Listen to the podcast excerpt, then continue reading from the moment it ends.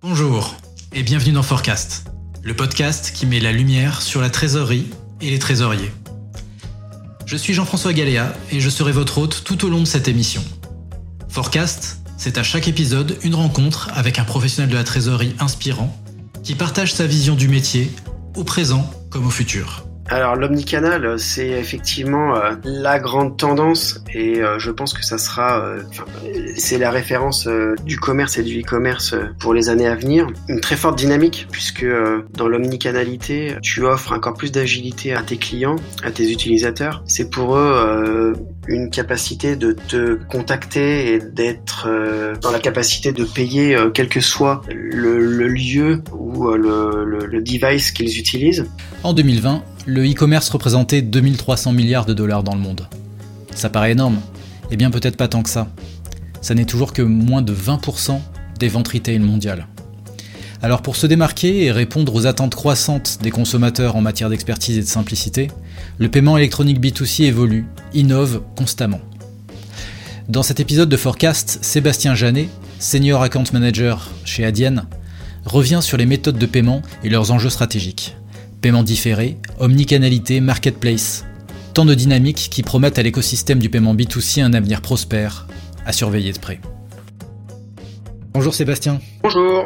Comment vas-tu? Écoute, ça va très bien, mais je te remercie. Et toi? Très bien, ben merci, merci, merci d'avoir accepté euh, mon invitation. Euh, Aujourd'hui, avec toi, on va parler de l'état de l'art du paiement électronique euh, B2C, dont tu es un spécialiste. Donc, euh, pour aborder ce sujet, euh, dans un premier temps, est-ce que tu pourrais nous présenter le, le marché du paiement électronique B2C Qu'est-ce que ça représente aujourd'hui? Alors, le l'état de l'art du paiement aujourd'hui, qui est adressé aux particuliers, c'est un écosystème qui se compose de trois grands canaux de vente que sont le e-commerce, le marché du retail et des euh, parcours euh, un petit peu à cheval euh, sur les deux, à savoir ce que l'on appelle des parcours d'omnicanalité. En quelques chiffres, le e-commerce en 2020, c'est 103 milliards d'euros de flux en France, de 2300 milliards de dollars dans le monde. Les, les pays qui sont au top en fait de, de cette consommation sont la Chine, les USA bien évidemment, et le Royaume-Uni qui représente la majorité des flux en Europe, mais la France se tient très près derrière. Et ça représente quoi par rapport au, retail euh, classique, je dirais, euh, global? Alors, on est encore bien loin des volumes du retail, puisque euh, le retail, c'est 6700 milliards de dollars en 2020. Ça ne fait que de croître, malgré la crise sanitaire qui a un petit peu freiné l'évolution, mais la différence entre le e-commerce et le retail est encore importante, même si jamais le e-commerce gagne des parts importantes d'année en année. Donc, pour rajouter quelques éléments chiffrés, Aujourd'hui, euh, le e-commerce, il touche 40 millions de Français. C'est 200 000 sites et c'est 1,7 milliard de transactions sur une année. Donc, euh, c'est 10%, 10% des flux de paiement adressés aux particuliers que représente le e-commerce aujourd'hui versus le commerce retail dit offline aussi. D'accord. Et donc, une part quand même significative et, et en croissance. Tout à fait. Ça ne s'arrête pas, c'est une croissance à deux chiffres. D'accord. Euh, donc, est-ce que tu pourrais euh, peut-être nous, nous expliquer euh, comment cet écosystème euh, se présente et en commençant par les origines, comment ça a commencé et à quoi ressemblait un peu l'écosystème initialement? Alors, le, l'écosystème du paiement euh, jusqu'aux années 2000, 2007 euh, exactement, était, était couvert par euh, les banques. Donc c'était aux banques que les commerçants et les e-commerçants s'adressaient et confiaient leurs flux. Derrière ça, le problème que ça a généré, c'est que les banques n'étaient pas des acteurs spécialisés, ce sont des acteurs pluridisciplinaires qui interviennent sur de, de nombreux aspects financiers, mais ça crée un manque de fonctionnalité, peu de flexibilité pour les marchands et un manque criant d'innovation. Donc euh, concrètement pour euh, les utilisateurs et pour euh, les acheteurs que nous sommes, ça conduisait pas toujours à une bonne expérience et des résultats non optimisés, en demi-teinte pour les e-commerçants. Donc du coup qui avaient besoin de, de réaliser des choses nouvelles et proposer des expériences nouvelles à leurs utilisateurs donc là, ce que, ce que tu nous décris, c'est quand même un, des mécaniques améliorables, perfectibles, mais pourtant, euh, la pratique et ce type de, de paiement électronique a, a complètement explosé. Euh, les chiffres dont tu nous as parlé tout à l'heure euh, le montrent bien. Concrètement, Qu'est-ce qui a, qu'est-ce qui a changé? Qu'est-ce qui a fait que ça explose comme ça? Alors les choses ont évolué euh, doucement mais sûrement, mais je pense que euh, l'axe majeur euh, qui a fait exploser le marché du paiement, c'est la directive sur les, les services de paiement appelée la DSP, qui en 2007 a ouvert les services de paiement à des prestataires de services de paiement non bancaires dans l'espace économique européen. Et l'objectif en fait de cette directive était double. Premièrement, c'était d'accroître la concurrence dans ce secteur des paiements. Donc du coup, comme je l'ai dit, de proposer euh, à d'autres acteurs que les banques plus spécialisés de réaliser euh, les prestations autour du paiement et puis euh, offrir une meilleure expertise de paiement plus fine, de meilleure qualité aux entreprises. Donc ça, là, on est, ce que tu viens de décrire, c'est l'écosystème, on va dire, historique dans lequel on, se trouvait. Aujourd'hui, donc maintenant qu'on a cette euh, réglementation euh, mise en place, qu'est-ce qui a changé euh, Comment l'écosystème moderne s'est mis en place et qu'est-ce qui le caractérise? En quelques mots, l'écosystème du paiement moderne, il vise à réduire les intermédiaires. Donc, par le passé, un commerçant et un e-commerçant devaient passer par euh, une multitude d'intermédiaires, que ce soit les gateways, les PSP, les acquéreurs. Euh, ils devaient également faire appel à euh, des prestataires spécialisés dans la lutte antifraude et euh, ils multipliaient finalement les briques dans la chaîne du paiement. L'idée était de simplifier cette chaîne du paiement et en l'occurrence de gagner du temps, simplifier les configurations techniques et optimiser par la force des choses les performances des e-commerçants qui également pouvaient avoir un meilleur contrôle sur leurs coûts et sur les éventuels incidents qui peuvent se loger dans, la chaîne du paiement. Concrètement, on parle de, on parle de quelles solutions techniques euh, Est-ce que tu peux, tu peux nous citer des noms? Alors, on parle des fintech. C'est un, terme assez en vogue, et, ces fintech euh, finalement euh, mélangent à la fois l'expertise financière et les nouvelles technologies. Des acteurs majeurs en France, on peut citer des acteurs historiques comme comme Adyen, comme Dalenis, comme IP. dans le monde, vous avez des acteurs comme Worldline, Chase et j'en passe. Et il y a aussi bah, euh, les gros mastodontes euh, comme les GAFA qui commencent à se pencher sur cette partie paiement puisque aujourd'hui Apple, Amazon, Google ou encore Facebook proposent leurs propres solutions de paiement. Est-ce que tu, tu sais pourquoi ils se sont mis sur ce marché? Euh, C'est quand même loin à la base de leur marché initial. Est-ce qu'il y a une, une, raison, une appétence qui fait en sorte que se positionner sur le paiement, c'est quelque chose de stratégique? C'est quelque chose de stratégique puisque euh, le paiement, c'est la pierre angulaire en fait de la connaissance euh, de ses utilisateurs. Donc je pense que les, les atouts sont multiples, mais euh, lorsque l'on traite du paiement, on a une vision à 360 degrés sur les, les habitudes euh, et sur les usages de consommation euh, de, de ses utilisateurs. Donc ça c'est une première chose. Je pense aussi il y a des avantages également en termes d'indépendance, de réduction des coûts qui rentrent en ligne de compte. Ouais, donc en effet, euh, d'où l'intérêt de, de, maîtriser aussi cette, cette, brique, ce secteur, euh, même si lorsque l'on est un énorme mastodonte, comme tu le dis, même si ce n'est pas à la base notre marché initial. Exactement. Globalement, euh, maintenant qu'on a vu, on a vu à peu près les, les, les acteurs et les raisons pour lesquelles ce marché évolue autant. Est-ce que tu peux nous, nous, nous présenter un peu les, les grandes tendances? Qu'on peut observer aujourd'hui euh, sur ce marché. Donc, qu'est-ce qui se, se, distingue de cet écosystème paiement historique euh, dont tu nous as parlé tout à l'heure? Euh, Pour faire ça, je vais, je vais diviser euh, en, en trois catégories les parcours et les nouvelles tendances et méthodes de paiement en B2C. La première, c'est l'e-commerce. Donc, on connaît tous le paiement classique où je réalise un achat depuis mon ordinateur, mais aussi et de plus en plus depuis mon téléphone mobile. Derrière cela, se sont ajoutées des possibilités dans le paiement plus user-friendly comme le paiement différé, ce qui euh, concrètement euh, revient à faire du paiement à la réception de mes colis. Donc c'est un élément très rassurant pour les personnes qui sont encore peu à l'aise et euh, un petit peu anxieuses quant à l'idée de renseigner leurs coordonnées de carte ou de banque sur sur des sites. Donc ça concrètement, comment ça fonctionne? Est-ce que tu peux décrire le, processus euh, simplement? En fonction euh, du délai affiché par le commerçant euh, pour expédier sa marchandise, le client réserve et autorise un prépaiement de, de ses articles ou du service souhaité. Et le débit effectif de son achat n'est réalisé que par la suite lorsque il reçoit ou bien qu'il utilise le service payé Et donc il a quand même renseigné ses, euh, ses coordonnées bancaires euh, en amont. Il a renseigné ses coordonnées bancaires. On voit également euh, aujourd'hui des fonctions qui permettent d'enregistrer avec ton accord tes coordonnées bancaires, ce qui permet par la suite, si jamais tu es un client fidèle et régulier sur le site, de ne pas avoir à les re-renseigner lors de tes achats ultérieurs. Ce sont des informations qui sont bien évidemment sécurisées dans des environnements réglementés qu'on appelle PCI DSS. Il y a plusieurs niveaux de sécurisation mais bien évidemment, euh, les informations sont scrupuleusement euh, conservées euh, dans des vases sécurisés. Donc, ce, dont tu viens de nous, parler, c'est un, un service qui permet de, de rassurer l'acheteur en certes décalant le paiement, euh, mais en fait euh, lui ce qui vient, le bénéfice qui vient en tirer principalement, c'est le fait de, de s'assurer que le, le, service ou le produit soit soit délivré. C'est pas vraiment avoir une facilité de caisse. Or il y a aussi des services, il, me semble, hein, qui permettent justement de, de pouvoir payer plus tard de manière fractionnée dans le temps. Est-ce que tu peux nous, nous, en parler? Oui, tout à fait.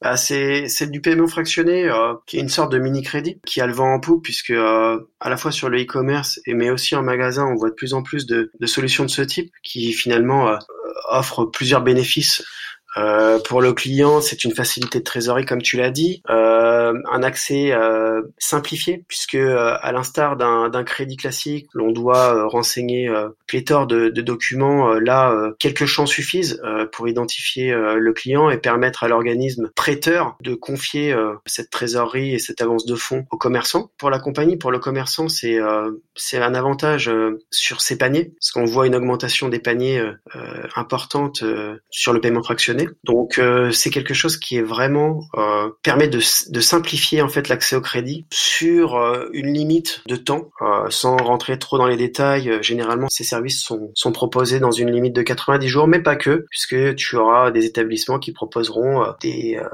moyens de paiement en 5, 10, 20 fois, dépasseront, qui dépasseront ces délais. Là encore, il y a encore de belles évolutions à venir sur le paiement fractionné. D'accord. Et en général, ce, ce, type de paiement, ça s'applique à quel type d'achat euh, On parle de quoi? Dans quel cas les gens utilisent la plupart du temps ce paiement fractionné? C'est une bonne question. Euh, c'est alors les règles d'usage, c'est généralement des paniers qui sont supérieurs à 150 euros dans une limite de 4000 euros. Après, euh, c'est assez variable en fonction du secteur et de, du type de clientèle. Mais euh, voilà, l'idée étant de, de, faire croître les, les paniers. Généralement, ça n'est pas proposé pour des achats inférieurs au seuil de 150 ou 100 euros. Très bien. Donc là, on, on parle de e-commerce, mais aujourd'hui, euh, beaucoup d'achats sont faits sur mobile. Quelles sont les, tendances sur mobile euh, Qu'est-ce qu'on voit alors le e-commerce et, le mobile euh, sont euh, intimement liés. Le mobile, euh, c'est la première source de trafic sur les secteurs du luxe, des cosmétiques, du fashion et du voyage. Aujourd'hui, la part de trafic mobile, c'est quasiment 50% du trafic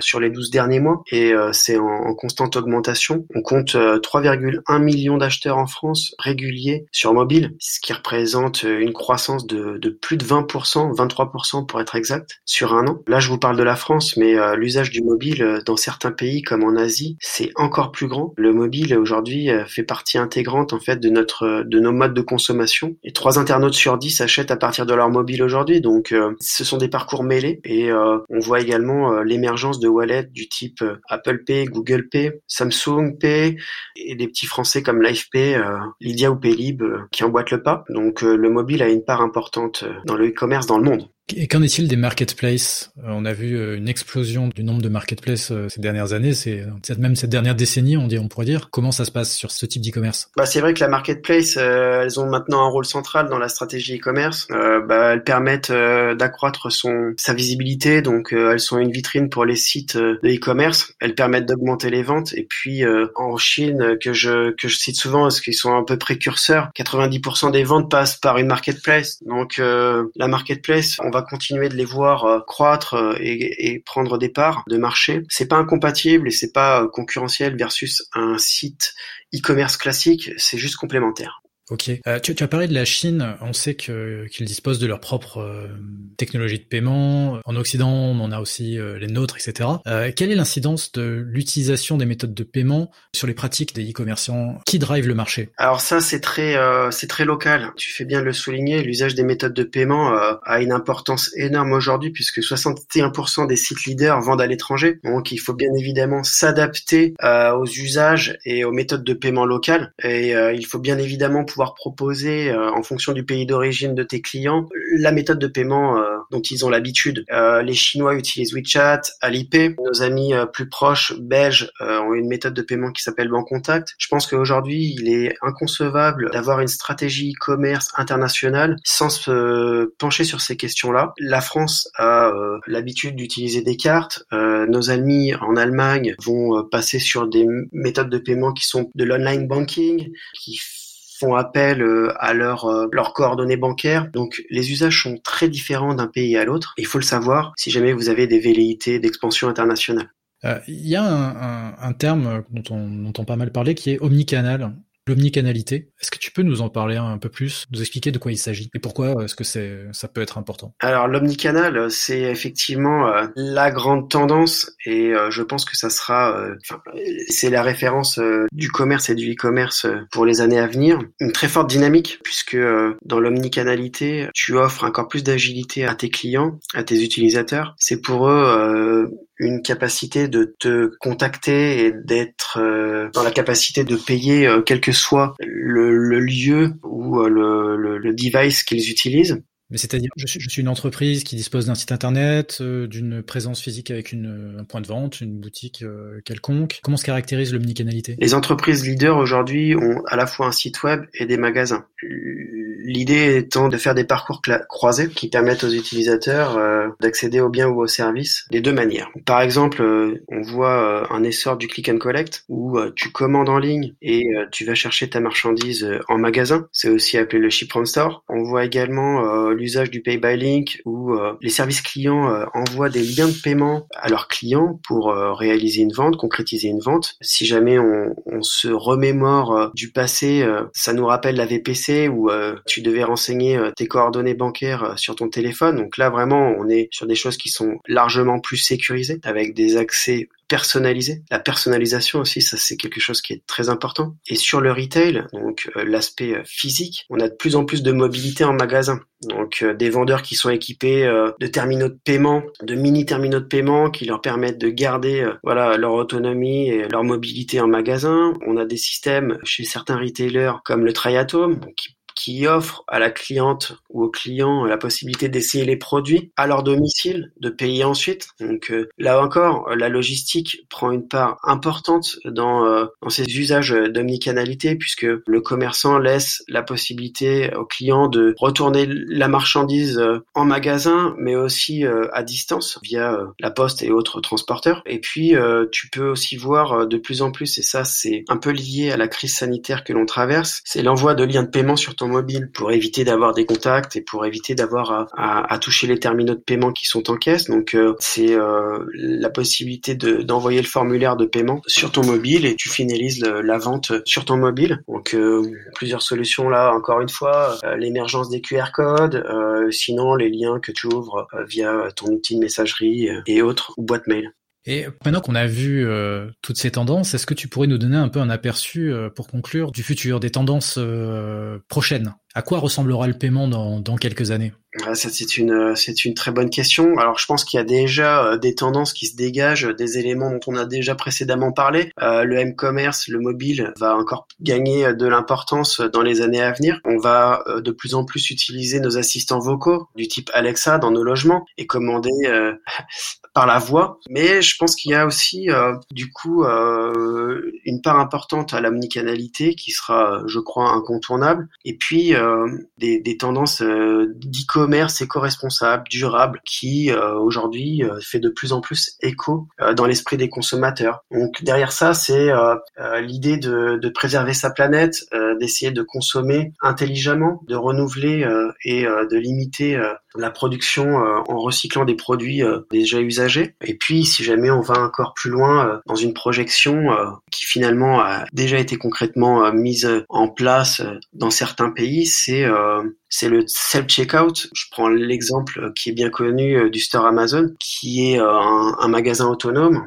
dans lequel l'usager peut retirer sa marchandise et payer avec, par exemple, son smartphone qui va enregistrer l'ensemble et les quantités des produits qu'il a mis dans son panier. Donc, je pense que tout ça va être encore euh, très très euh, présent dans les années à venir. Et je pense que voilà, le e-commerce, même s'il gagne encore des, des, parts de marché, ne, ne tuera pas le, le, commerce physique. Bien au contraire, les interactions entre les deux vont, vont se poursuivre. Et c'est tout à, à l'avantage de nous consommateurs qui sommes toujours en, en quête de temps, de simplification. Et ce sont des, des, des choses très excitantes sur lesquelles j'ai la chance de travailler.